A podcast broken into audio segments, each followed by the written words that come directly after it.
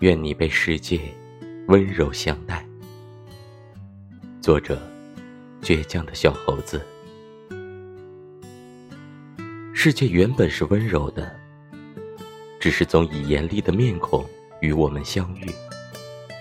我们每个人原本也是温柔的，只是残酷的生活给了我们另一副面孔。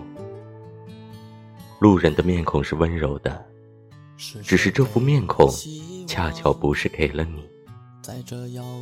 生活有时候就像是一个无情的刽子手，见不得你有半刻的喘息。你觉得整个世界都在与你宣战。此刻的你，是否有过这样的经历呢？即使经历这般，也请不要迷失自己。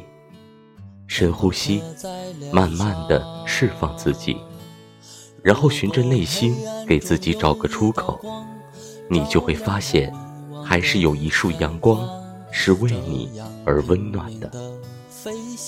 风雨过后，请悄悄的努力，总有一天你会发现世界是温柔的，只不过需要一个条件，这个条件就是你要足够强大。